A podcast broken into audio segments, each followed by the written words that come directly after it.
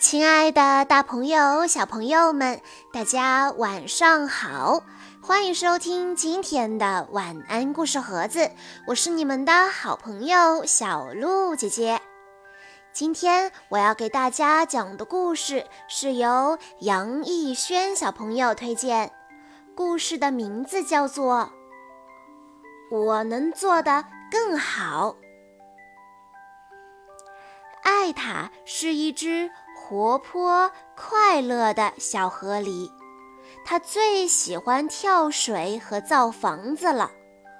这不，艾塔最近又盖了一座不一样的新房子。可是，为什么大家不夸他，反而嘲笑他呢？在艾塔伤心失落的时候。爸爸走了过来，爸爸跟艾塔说了什么呢？艾塔后来又造新房子了吗？我们来一起听一听今天的故事吧。夏天到了，火热的太阳把鱼多多河烤得发烫，河狸们都懒洋洋地待在水里，悠闲地晒着日光浴。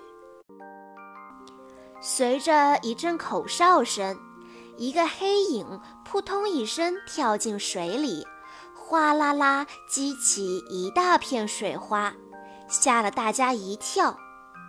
一圈圈的水波纹逐渐散开，波纹的中心冒出一个小小的头。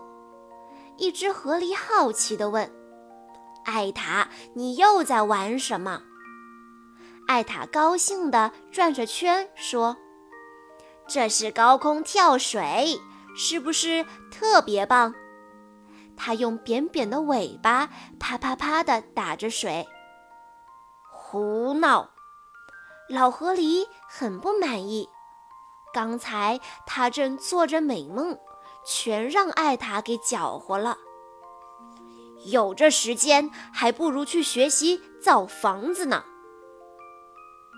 造房子还用学吗？我早就会了，而且我造的房子肯定是最棒的。艾塔不以为然地说：“是吗，艾塔？能让我们参观你造的房子吗？”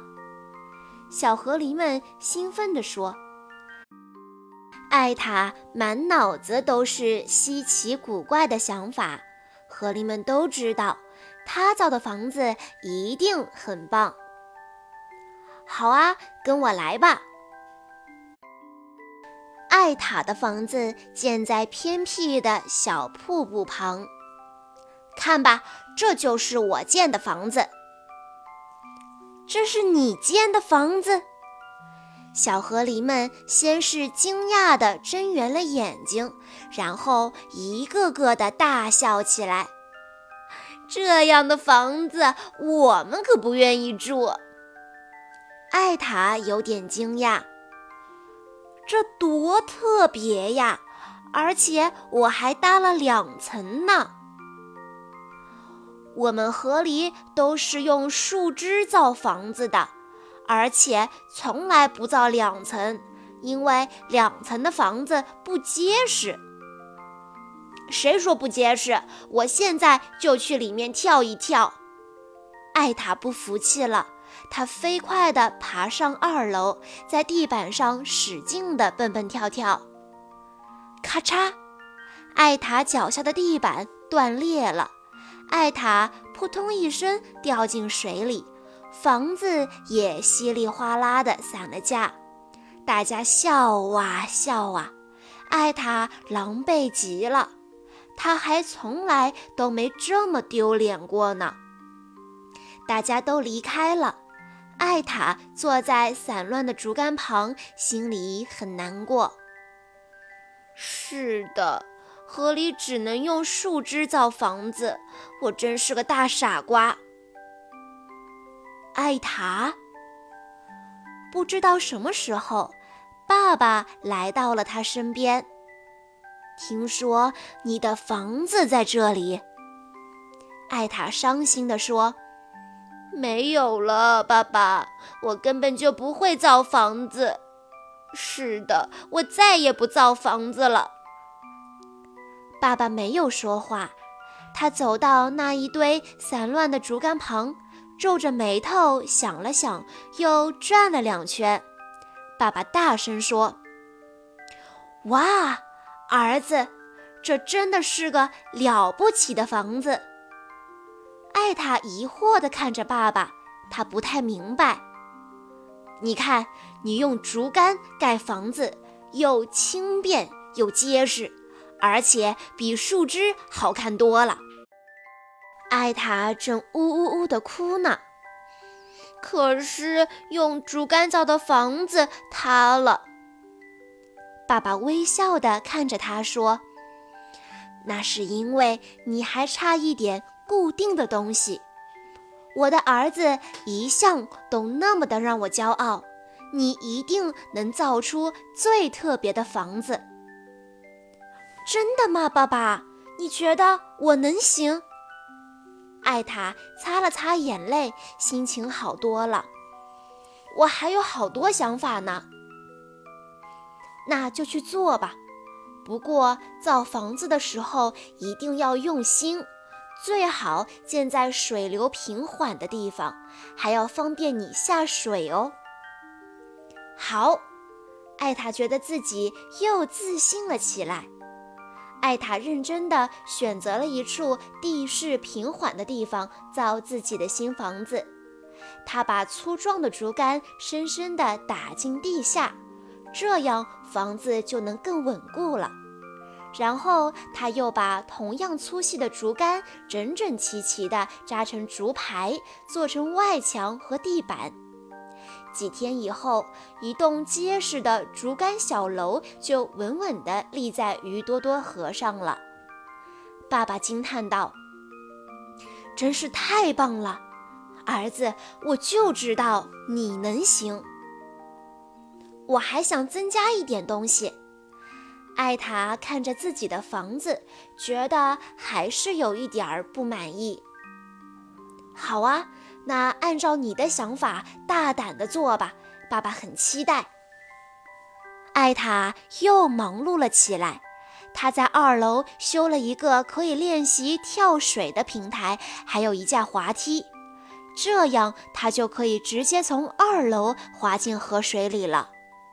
爸爸和妈妈给艾塔送来了一些用品和好吃的。爸爸和妈妈参观了他的小屋，赞叹不已，都说道：“我敢说，艾塔，你的房子已经非常的完美了。”艾塔骄傲地说：“我想，我还可以让它更好一点儿。”艾塔说：“爸爸妈妈。”我要你们搬来和我一起住。爸爸说：“这个提议真是太妙了。”我爱你，爸爸，我爱你，妈妈。小伙伴们都赶来看艾塔的房子，这是他们见过的最棒的房子。淡青色的竹子外墙上覆盖着碧绿的苔藓。清清的河水从房子下面穿过，小鱼成串地挂在空中，随着微风轻轻地摆动。长长的吊桥上装饰着牵牛花藤，还有二楼的平台，那里有给大家准备的丰盛的美食。艾塔，你总是这么的出人意料，小河狸们都佩服极了。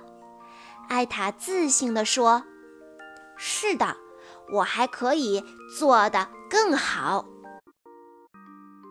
小朋友们，故事中的艾塔在经历了否定之后，他虽然很难过，但是他并没有放弃，因为他相信自己的能力，相信自己一定能够建造出一座满意的房子。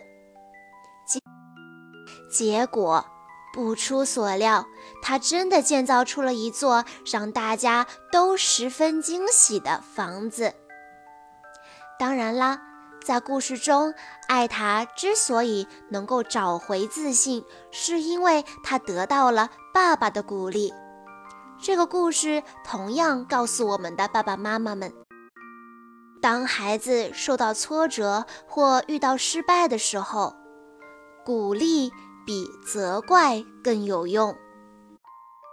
希望杨逸轩小朋友以及所有的小听众们，在听完今天的故事之后，都能够变得更加勇敢、坚强，更加的自信。